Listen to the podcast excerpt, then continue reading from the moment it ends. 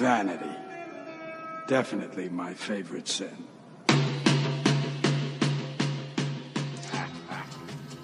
Olá, seja muito bem-vindo ao podcast Plano de Voo, conteúdo quinzenal sobre finanças e investimentos. Aqui quem vos fala é Rafael Cordeiro, consultor e analista de investimentos, sócio da Inva Capital. Inva é uma gestora de patrimônio que apoia o plano de voo. Inva Capital, sempre trazendo mais valor à sua vida no site inva.capital, é isso mesmo, inva.capital. Você poderá obter informações da empresa e acessar as cartas mensais, publicadas desde 2011. Para conteúdo, acesse também o blog Plano de Voo, inva.capital barra plano de voo.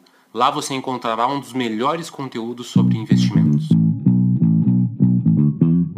Como é de costume, nós separamos o plano de voo em duas partes. A primeira parte nós falamos sobre cenário e a segunda parte nós falamos sobre a pílula do conhecimento, uma informação técnica sobre investimentos. Na pílula do conhecimento de hoje vamos falar sobre rendimento de fundos imobiliários. Qual o rendimento ideal de fundo imobiliário? Essa classe de investimentos que tem sofrido tanto desde que iniciou a pandemia. Vamos iniciar então pelo cenário. Estamos gravando hoje, dia 18 de abril de 2021. Na semana que passou, o mercado estava já mais calmo. O principal índice de ações da nossa bolsa brasileira aqui voltou para cima dos 120 mil pontos, 121 e 100, subindo um pouco na última sexta-feira é, e voltou para muito próximo do topo. O topo foi os 125 mil pontos alcançado ali no dia 8 de janeiro desse ano. É, muita gente se pergunta o, a razão pela qual o Ibovespa tem subido. É, o Ibovespa ele tem uma tendência de ser reflexo da expectativa de lucro das empresas que o compõem. Próximo de metade, entre 30% e 40% ali das empresas que compõem esse índice são de empresas que exportam produtos.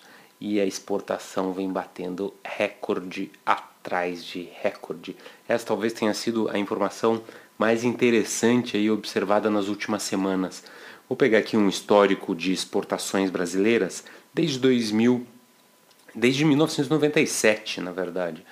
A média de exportação diária do, do Brasil era há 20 anos próximo de 200 milhões de dólares por dia.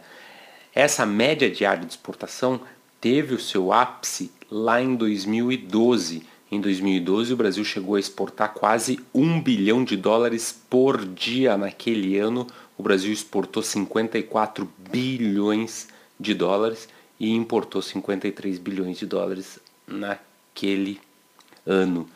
Mas aqui eu estou falando dos dados do primeiro trimestre, tá? Estou falando dos dados que saíram já também para 2021, apesar do que nós já temos dados de exportação das duas primeiras semanas de abril. E esse primeiro trimestre de 2021, a exportação tá, bateu recorde, 1 bilhão e 11 milhões de dólares diários foi o volume de exportação brasileira. E em abril, esse número está ainda maior. Deixa eu olhar aqui. O Brasil exportou 1 bilhão 445 milhões de dólares por dia nessas duas primeiras semanas de abril. Então está se exportando como jamais se viu.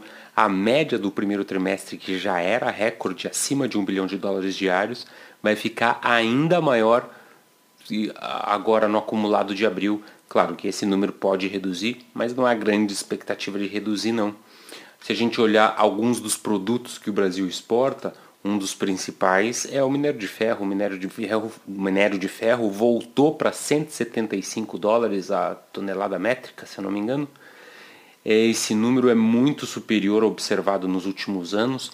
Ele estava sendo negociado ali entre 60 até 100 dólares a tonelada desde 2015 até próximo de 2019.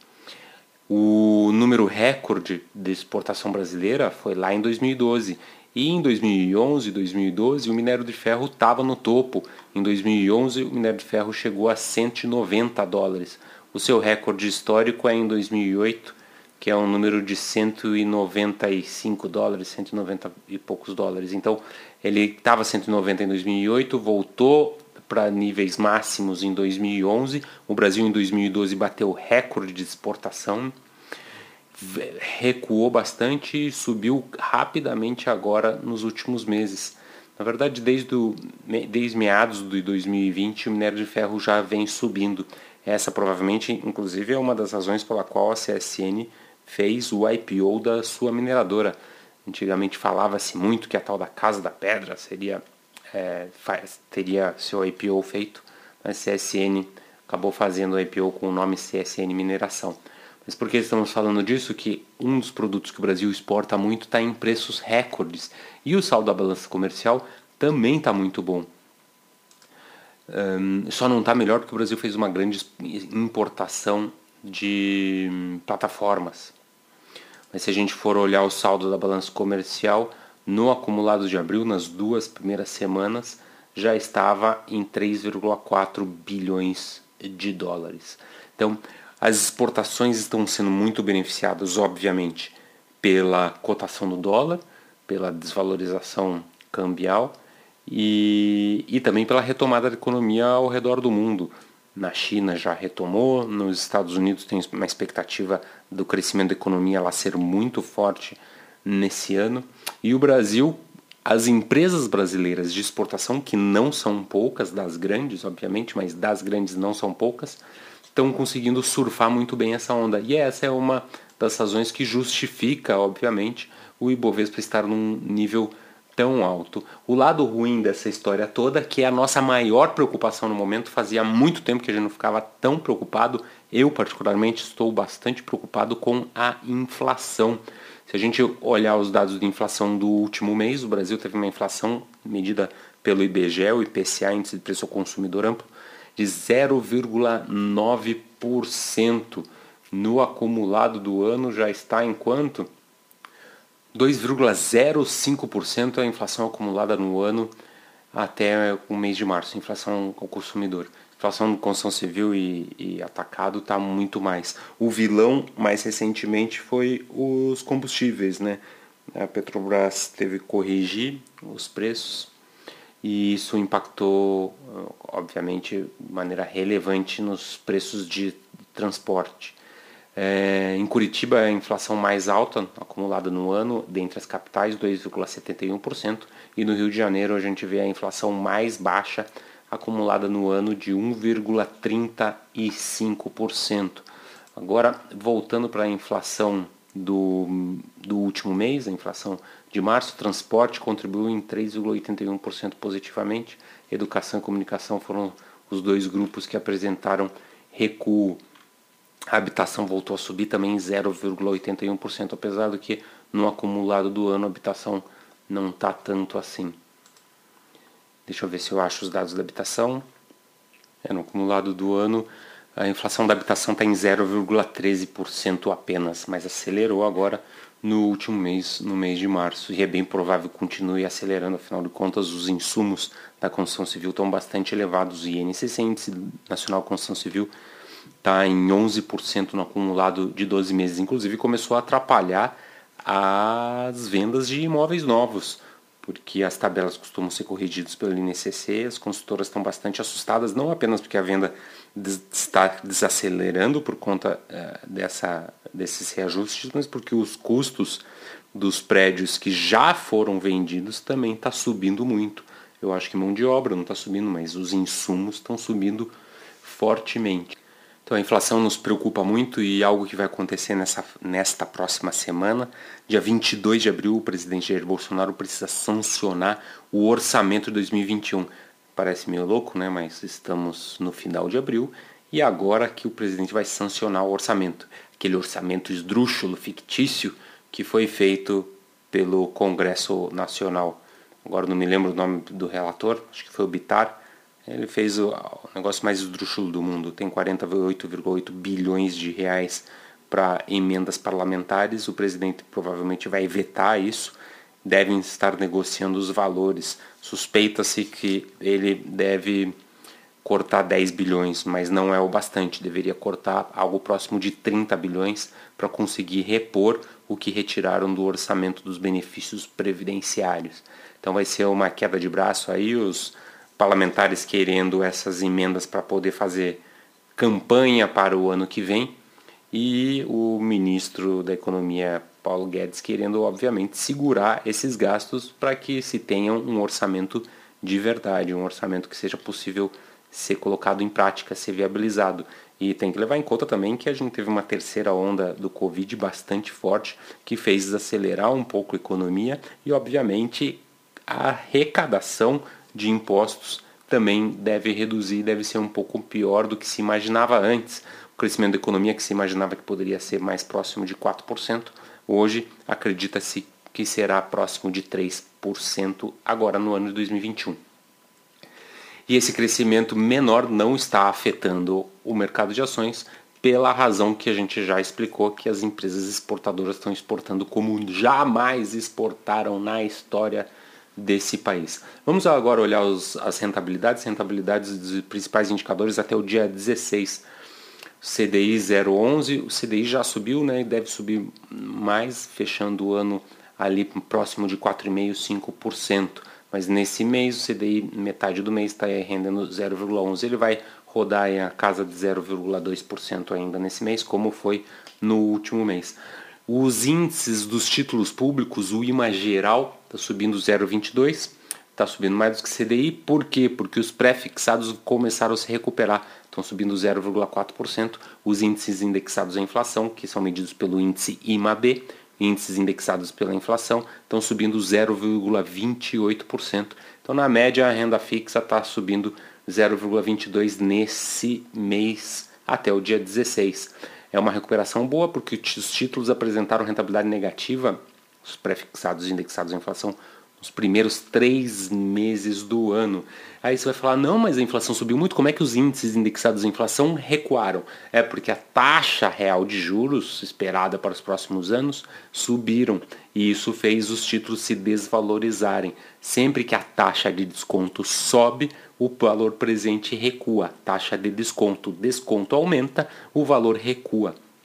Mas mesmo assim, esse título foi um título muito recomendado por nós porque a, o medo de inflação nos faz acreditar que é preferível ganhar volatilidade, correndo o risco de ganhar para a inflação, do que não ter volatilidade, ficar no CDI e a ter a certeza que vai perder para a inflação. Então esses títulos começaram a se recuperar e foram títulos muito recomendados por nós. Compramos esses títulos desde setembro do ano passado, quando começamos a a observar a tendência de aumento da inflação, desde setembro a gente tem aumentado esses títulos. Deu muito certo no final do ano, mas a inflação acabou subindo muito mais do que a gente imaginava. Nós acreditávamos que a inflação fosse subir, algo que o mercado, na média, não estava tão crente, mas a gente não acreditava que ia subir tanto. O IPCA deve vir para algo próximo de 7% no acumulado de 12 meses, agora aí no meio, entre abril e junho.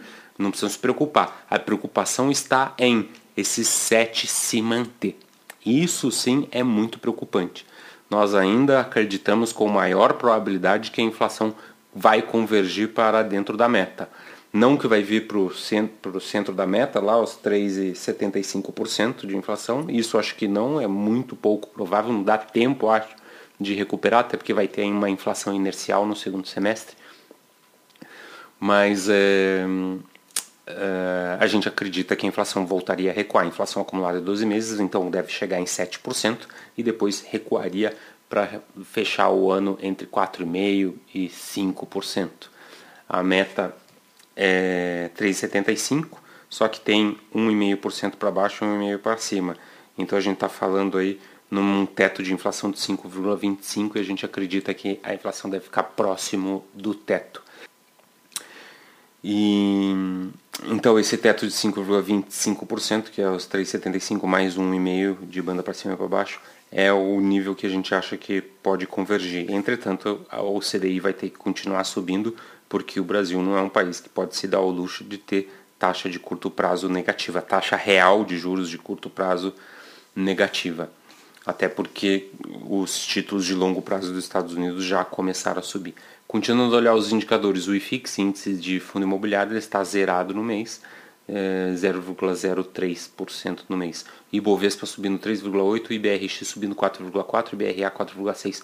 Por que, que o IBRX está subindo mais do que o Ibovespa? Porque o IBRX tem 20% do seu portfólio, da sua carteira na Vale.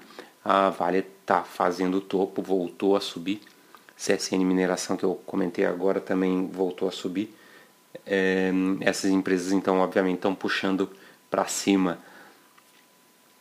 E o índice Small Caps que surpreendeu está subindo 6% nesse mês de abril até o dia 16.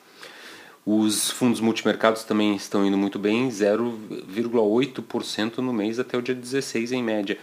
Esse o IHFA, que é o índice dos hedge funds, índice dos fundos multimercados lá da Ambima, talvez não esteja atualizado até o dia 16 como os outros indicadores. Aí o dólar, o dólar está caindo 1% esse mês, está caindo, tá caindo um pouco. Então esse é o cenário do mês. Nossa preocupação é a inflação. Estamos com muita volatilidade porque é, os títulos, as NTNBs, os títulos indexados à inflação, eles oscilam muito. Como eu falei, taxa de juros sobe, o preço do título cai. Taxa de juros cai, o preço do título sobe. Mas na média, obviamente, ele vai ter que dar próximo daquele rendimento que ele promete quando os investidores compram. Então, hoje você consegue comprar uma NTNB com uma taxa próxima de 4% ao ano. Essa taxa, há alguns meses, não estava em 4%, essa taxa estava em 3%. Há alguns meses, como essa taxa subiu, os valores dos títulos recuaram, mas é preferível manter esses títulos a correr enorme risco de perder para a inflação. Inflação pode voltar aos 10%, tudo pode na vida. Nós acreditamos que não, acreditamos que a inflação deve ficar contida mas o, os nossos parlamentares têm feito um esforço enorme para contribuir para a volta da hiperinflação, com esse orçamento estúpido que foi feito. E o Banco Central também parece que deu uma errada. O Banco Central talvez devesse ter pesado um pouco mais nas vendas de dólares para tentar conter a inflação impulsionada pela desvalorização cambial. Banco Central errando um pouco ali Bolsonaro errando mais um pouco e os parlamentares errando muito, é uma conta perfeita aí para o Brasil voltar a ter problemas mais sérios com a inflação. Mas como a inflação é algo que influencia muito no bolso da população mais pobre, traz muita impopularidade. É bem provável aí que o, a equipe do Bolsonaro saiba disso esperamos que saiba, né? Porque não é, não é muita coisa que eles saibam, sabem lá, mas também os parlamentares sabem que inflação alta traz muita impopularidade.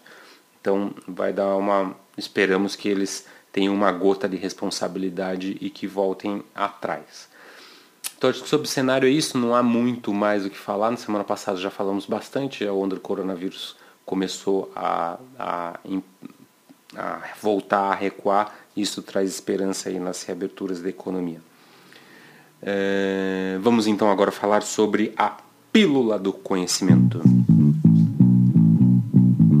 Hoje então vamos falar sobre os fundos imobiliários, qual que é o rendimento adequado para os fundos imobiliários, essa classe que vem sofrendo tanto pós pandemia. Os fundos imobiliários eles têm duas formas de oferecer retorno. Uma delas é com a distribuição dos rendimentos mensais, como se fosse um dividendo que é pago na conta do investidor. O, o aluguel que esses fundos imobiliários recebem por conta dos imóveis que eles possuem, eles costumam repassar para os investidores. Eles até precisam repassar, porque senão não há isenção de imposto de renda. Então, esses rendimentos mensais são uma parte do rendimento todo, por quê? Porque a cota tende a se valorizar é como se você tivesse um imóvel, você tem um imóvel alugado, você recebe todo mês o aluguel nessa conta e mesmo assim esse imóvel ele tende a se valorizar ao longo do tempo. Quanto que esse imóvel tende a se valorizar? A gente pode acreditar que é a velocidade da inflação. Um imóvel ele tende a ter uma valorização, entretanto ele também tende a ter uma depreciação. Então dá para acreditar que um imóvel que já está construído, um imóvel já desenvolvido, ele pode se valorizar um, próximo da inflação. Talvez valorize até mais um pouco, mas podemos partir nessa, dessa premissa que os fundos imobiliários eles valorizam a cota, mas entretanto a valorização dessa cota vamos considerar que será na mesma velocidade da inflação, na mesma velocidade do IPCA, por exemplo. Se eu tenho um fundo imobiliário que a cota vai valorizar na velocidade do IPCA, ah, só uma informação. Por que, que tem uma tendência de valorizar na velocidade do IPCA ou do índice de inflação?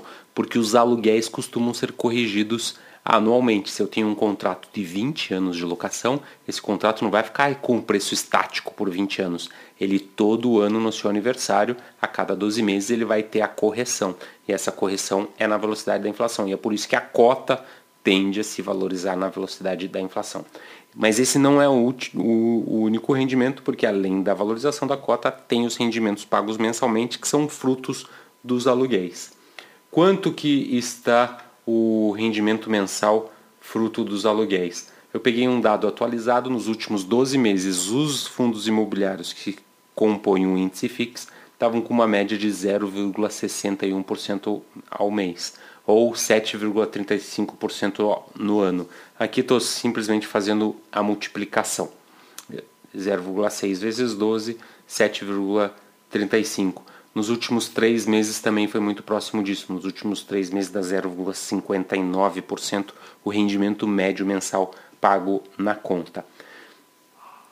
E quanto que está pagando o governo, quando eu empresto para o governo em um título que é corrigido pela inflação também, uma NTNB ou Tesouro IPCA+, quanto que o investidor está ganhando? Hoje está ganhando algo próximo de 4%. Os títulos de 2050, 2055 estão pagando um pouco acima disso, título 2040 pagando um pouco acima de 4%, e claro que os títulos mais curtos estão com um rendimento um pouco menor. Entretanto, quando a gente está falando de imóvel, a gente está falando de investimento de longo prazo. Né? Eu não compro um imóvel esperando rendimento por dois anos. Normalmente é um prazo bastante longo. Então a gente pode considerar, e para efeito de comparação, os títulos públicos indexados à inflação de mais longo prazo. Então vamos considerar aí um número próximo, um número de 4%. Se para emprestar dinheiro para o governo eu ganho 4%, quanto que eu desejo ganhar para emprestar, colocar o meu dinheiro em imóveis. Existe uma conta que é uma conta meio arredondada, que é o prêmio de risco. Para o mercado de ações, o prêmio de risco costuma ser próximo de 6%, entre 5% e 6%. Então, a gente pode considerar aí 5%. Para eu investir no mercado de ações, eu quero ganhar 5% a mais do que se eu estiver emprestando dinheiro para o governo. Já para o mercado de fundo imobiliário, quanto que o investidor deseja ganhar? Quando a gente olha a volatilidade do fundo imobiliário, a volatilidade do fundo imobiliário tende a ser menor do que a volatilidade média das ações. Então, talvez o investidor não deseje ganhar os 5% de prêmio para investir em fundo imobiliário. Talvez o investidor já se contente em ganhar algo próximo aí de 3, 4% de prêmio. Quanto a mais o investidor quer ganhar, para aplicar em fundo imobiliário em comparação a um título público. Então, podemos considerar que é algo próximo de 4% nesse momento. Se o fundo, os títulos públicos estão pagando 4 e eu quero um prêmio adicional de mais 4, então eu desejo ganhar 8% ao ano. Entretanto, se o risco do governo subir mais e essa taxa real que hoje está 4 subir para 5, ou se voltar para um nível de 6% ao ano, que é o que a gente viu aí há, 10 anos atrás com bastante. É, era muito comum há 10 anos atrás, 20 anos atrás, a gente vê NTN pagando 6, 7, até 8% existiu. Então, vamos só voltar. Se eu quero ganhar 4% a mais, então hoje seria 4 mais 4, 8. O investidor quer aplicar em fundo imobiliário mas ele só vai aplicar se ele ganhar 8% na conta corrente todo ano. A média de dividend yield, né, a média dos rendimentos pagos dos fundos imobiliários foi 7,35%. Então, será que não é isso que está freando a valorização da cota dos fundos imobiliários? É que o investidor não está achando 7,3 pouco, ele gostaria de ganhar 8? E aí, se o cenário inflacionário se continuar se deteriorando, será que a taxa de juros dos títulos públicos, que já subiram aí da casa dos 3,5% para 4%, 4,5%, será que não vai subir ainda mais? Então, se nós considerarmos que esses 4 vai vir para 5 e que o investidor vai querer um prêmio adicional igual ao anterior, a gente está falando que os rendimentos que os investidores vão desejar daqui a pouco para fundo imobiliário pode chegar em 9%. Então, se você acredita que a taxa real de juros vai subir ainda mais, existe pouca chance dos fundos imobiliários se valorizarem no curto prazo. Por quê? Porque o rendimento deles hoje já está abaixo de 8%, está em 7,5%. Existe chance desse rendimento melhorar? Sim, porque a taxa de vacância, a proporção dos imóveis vagos ou que tiveram negocia renegociações dos aluguéis cresceu muito no ano passado. Então tem chance dos aluguéis voltarem a subir. Mas se os aluguéis voltarem a subir e o investidor quiser ganhar ainda mais, não vai ter como se valorizar.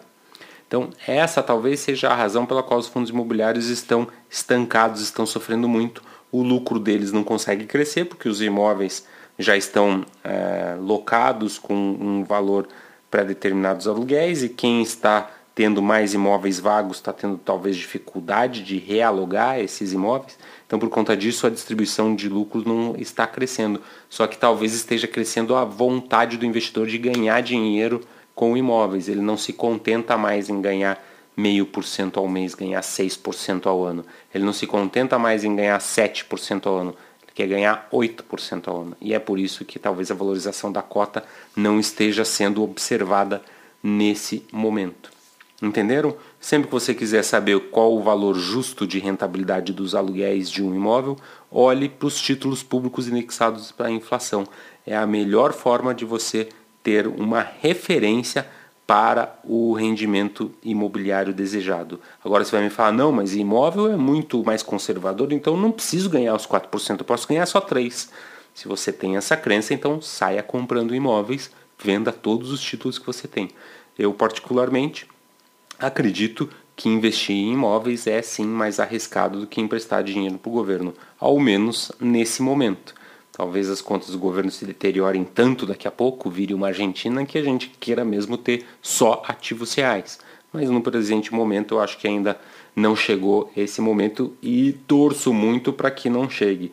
Dia 22, lembre-se, agora dia 22 de abril, o presidente Bolsonaro deve sancionar o orçamento, a gente vai ter mais uma indicação do que pode acontecer com a política fiscal e monetária do nosso país nos próximos trimestres. Então, por hoje é só. Muito obrigado a todos vocês que ouviram mais esse episódio do podcast Plano de Voo. Desejo a todos ótimos investimentos e até a próxima.